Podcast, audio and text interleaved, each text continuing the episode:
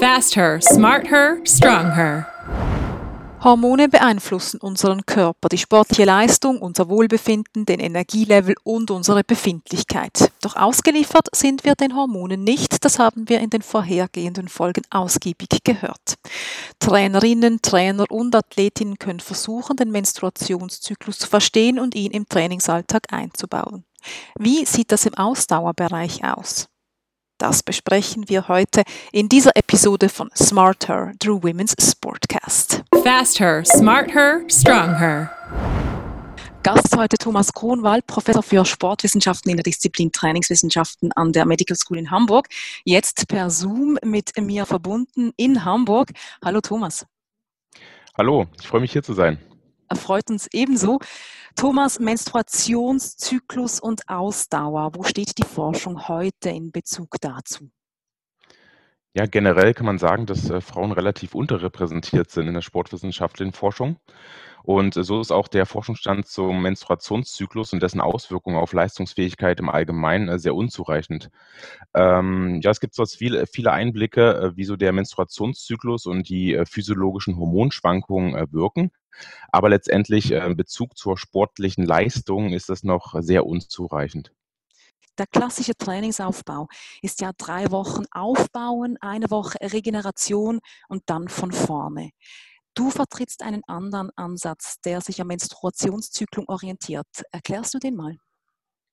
Wir haben jetzt einfach geschaut, wie man äh, diesen klassischen Zyklus eher dann an einen Menstruationszyklus mit involvieren kann, um äh, dann dementsprechend auch diese physiologischen Gegebenheiten der Frau mit äh, zu integrieren. Und äh, wir haben uns gedacht, dass man den Zyklus ähm, und seine Phasen, eben der Follikelphase und der Ovulation und der ähm, Lutealphase, ähm, so integrieren kann in den Trainingsprozess, dass man auch die Wirkungen von ja, Hormonschwankungen hier positiv mit äh, einbauen kann. Und was bedeutet das jetzt zum Beispiel für das Ausdauertraining in der Follikelphase, in der das Östrogen dominant ist? Ja, also wir würden sagen, dass man in dieser Phase äh, vor allem ähm, intensitätsfokusbasiert äh, arbeiten kann. Also hier kann man neue Reize setzen, man kann Umstellungsfähigkeit trainieren, aber vor allem die hohen Intensitäten, die natürlich im Ausdauertraining je nach Zielstellung auch mit involviert sein müssen. Da haben wir also äh, eine gute Ausgangssituation vom Hormonstatus her, hier diese Intensitäten setzen zu können wenn man in der Follikelphase zwei Wochen lang intensiv trainieren soll, besteht da nicht die Gefahr wirklich von Übertraining, dass man sich Schaden zufügt? Ähm, nein, das würde ich nicht sagen. Ähm, wir, wir, sprechen ja auch nicht davon, dass man zwei Wochen lang jeden Tag äh, hochintensiv trainiert, äh, sondern eher, dass man hier äh, Umstellungsfähigkeit trainiert. Das heißt also auch äh, Intensitäten variabel einsetzt und natürlich auch in, in Anpassung an das Volumen, also den Umfang äh, zum Beispiel Streckenlänge. Also man kann hier schon Intensitätsschwerpunkte setzen, ähm, aber man muss dann eben danach auch wieder die Phasen setzen, um dem Organismus die nötige Zeit zu geben, sich daran anzupassen und zu regenerieren. Also ist kein Problem aus meiner Sicht. Und was passiert in der Lutealphase? Was ist dort optimal zu trainieren? Ja, also das heißt natürlich nicht, dass man nicht auch Intensitäten in der Lutealphase äh, trainieren kann. Auch äh, hat man ja nicht im Griff, wenn da mal ein Wettkampf ansteht in solch einer Phase. Aber wir haben gesagt, äh, dass wir diese Lutealphase und äh, eben eher diese sedierende Wirkung der Hormonschwankungen in der Phase nutzen könnte, um hier eher umfangsbetont zu trainieren oder auch eher regenerativ zu trainieren auch ähm, ja, Möglichkeiten äh, des Techniktrainings oder auch körperstabilisierende Übungen, also auch äh, Kraftkomponenten mit einzubauen, also wo man nicht bis ans Limit geht und nicht die hohen Intensitäten wirklich hat. Äh, da können wir uns vorstellen, dass diese Phase hier ähm, unterstützend wirken kann. Was ist für dich der Vorteil dieses Ansatzes zwei Wochen, zwei Wochen? Ja, die Vorteile sind eben, dass ich äh, gezielt äh, die Phasen nutzen kann, in denen, ich mich, äh, in denen ich mich sehr leistungsfähig fühle für hohe Intensitäten und in anderen Phasen, in denen ich mich vielleicht mal nicht so hoch leistungsfähig fühle, kann ich eben trotzdem zielführende äh, Trainingsinhalte noch äh, involvieren. Und ähm, das ist aus meiner Sicht ein, ein sehr, sehr großer Vorteil. Wir haben schon darüber gesprochen, äh, dass die weiblichen Sexualhormone nicht nur für den Zyklus entscheidend sind, sondern auch für die Ausdauerleistung. Inwiefern steuern die weiblichen Sexualhormone die Ausdauerleistung? Ähm, also ich würde sagen, dass äh, die, die Hormone natürlich nicht die Ausdauerleistung äh, steuern, sondern dass äh, exakt bestimmte ja, psychometrische ähm, ja, Auswirkungen, dass diese psychometrische Auswirkungen haben, also sei es auf äh, Befindlichkeit oder eben Stimmung, Ermüdung und Schlafqualität. Ja, das sind ja ganz wesentliche Faktoren, die dann wiederum auf die Ausdauerleistungsfähigkeit widerspiegeln. Und ähm, insofern ja, muss man auf jeden Fall aus meiner Sicht die Intensitäten und Umfänge ähm, in der Trainingssteuerung berücksichtigen hinsichtlich des Zyklus. Du sagst immer wieder, in der Follikelphase kann man höhere Intensitäten trainieren, kann man auch mhm. häufiger trainieren, ähm, einen anderen Inhalt trainieren. Ja, also ich würde schon sagen, dass man, wenn man neue Reize setzen möchte, zum Beispiel auch neue Techniken erlernen möchte, auch ähm, ja, wenn es vielleicht darum geht, Techniken zu stabilisieren unter höheren Intensitäten, dann sollte man das eher im ersten Teil des Menstruationszyklus, also in der Follikelphase setzen. Äh, man könnte sich aber auch vorstellen, dass man hier äh, bewusst eben ähm, mehr trainiert an, an sich vom Umfang her, aber auch von den Häufigkeiten her. Das ist ja immer eine Frage, an welchem Belastungsnormativ ich rumschrauben möchte. Also auf jeden Fall den, den größten Teil des Workloads, den ich setze, im ersten Teil des Menstruationszyklus und äh, dann eben eher umfangsbetonter und auch regenerativer, äh, vielleicht technikbetonter in den Disziplinen, die ich schon sehr gut drauf habe äh, in der zweiten Phase des Zyklus. Und wenn ich jetzt in der zweiten Hälfte mit der Intensität zurückfahre, ist dann nicht die Gefahr, dass ich wirklich an Form verliere, gerade wenn ich am Ende meiner Lutealphase einen wichtigen Wettkampf zum Beispiel habe? Äh, wenn du mich jetzt auf einen spezifischen Wettkampf ansprichst in äh, so einer Lutealphase, dann heißt das aber auch, dass man hier Umfang reduziert und eher hohe Intensitätsspitzen nochmal setzt in so einer unmittelbaren Wettkampfvorbereitung, vielleicht zwei bis drei Wochen vor einem Wettkampf.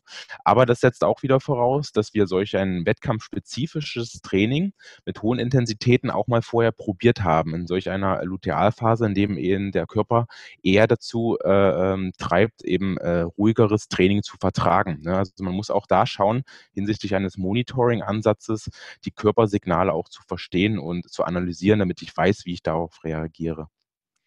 Schauen wir uns mal die Stresshormone an. Auch die werden beeinflusst durch den Zyklus, nämlich in der zweiten Hälfte des Zyklus, zwei Wochen vor der Blutung, sondert der Körper mehr Stresshormone aus. Was bedeutet das fürs Ausdauertraining oder für die Ausdauerathletin?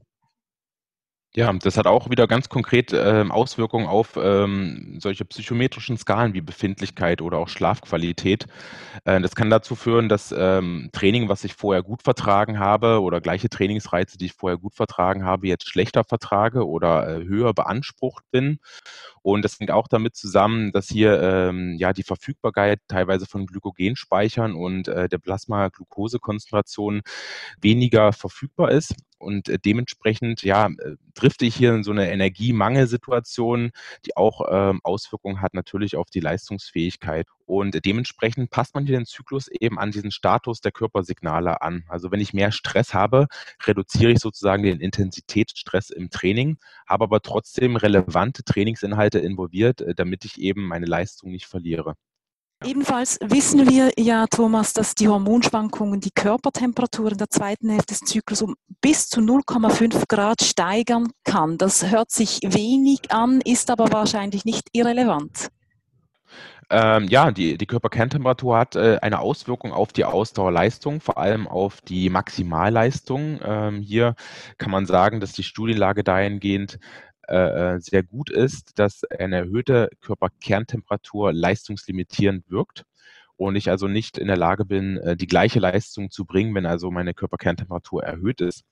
Ähm, für den Trainingsprozess würde ich das nicht als Problem sehen, wenn ich in der Lage bin, meine Körpersignale ähm, regelmäßig zu tracken oder zu monitoren, weil das nur bedeutet, dass die gleiche Belastung, die auf den Organismus trifft, eben zu einer höheren Beanspruchung führt, wenn meine Körperkerntemperatur vom Zyklus her schon erhöht ist.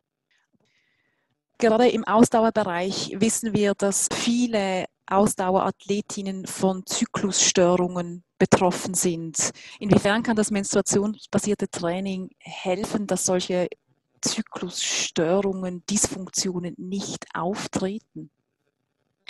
Ähm, ja, also äh, sicher kann man das natürlich nicht sagen, aber mit unserem Ansatz ist zumindest erstmal gesichert, dass wir äh, die Körpersignale nicht außer Acht lassen, sondern eben mit dem Körper trainieren Und gerade die Störungen, die du ansprichst, die können natürlich durch äh, das Training entstehen, ähm, weil durch das Training entsteht natürlich physiologischer Stress und der kann eben zu diesen Dysfunktionen führen und äh, sei es nun ähm, Unregelmäßigkeiten im Zyklus oder eine Verlängerung des Zyklus oder sogar ein fehlender Eisprung. Und das hängt auch äh, mitunter zusammen mit unzureichender Kalorienzufuhr und eben diese verminderte Substratverfügbarkeit und Energiebilanz, die wir oben schon oder vorhin schon angesprochen haben, ähm, die kann das natürlich verstärken, wenn ich eben gegen den Menstruationszyklus trainiere. Ja. Thomas, wir haben von dir gehört, dass der Forschungsstand in Bezug auf Menstruation und Ausdauer noch nicht sehr breit ist, dass noch viel getan werden kann. Was ist für dich die dringendste Frage, die du oder die Sportwissenschaft ganz generell als nächstes nachgehen möchtest in Bezug auf Menstruation und Ausdauer? Mhm. Ja, also zwei kon ganz konkrete äh, Sachen, die man machen muss, um da weiterzukommen in dem Feld. Wir müssen einfach die Effektivität von solch einem zyklusbasierten Training in den verschiedensten Formen, ähm, die man eben Intensitäten und Volumen auch verteilen kann, untersuchen und das versus Kontrollgruppen. Also wir müssen schauen, ob einfach so ein basiertes, äh, zyklusbasiertes Training erfolgreicher ist und auch den, den Leistungsfähigkeitsstatus von Athletinnen verbessert. Und ein zweiter großer Aspekt, den ich äh, auf jeden Fall verfolgen würde, sind eben diese smarten Hilfestellungen weiterzuentwickeln. Das heißt, wie kann ich eben solch einen Zyklus äh, gut tracken und monitoren und dem vor allem auch äh, mit dem Trainingsstatus und äh, der Trainingssteuerung verbinden, um die Körpersignale besser äh, zu verstehen. Ausdauer und Menstruation ein Riesengebiet, ein komplexes Gebiet. Wir haben viel gehört, von dir erklärt bekommen.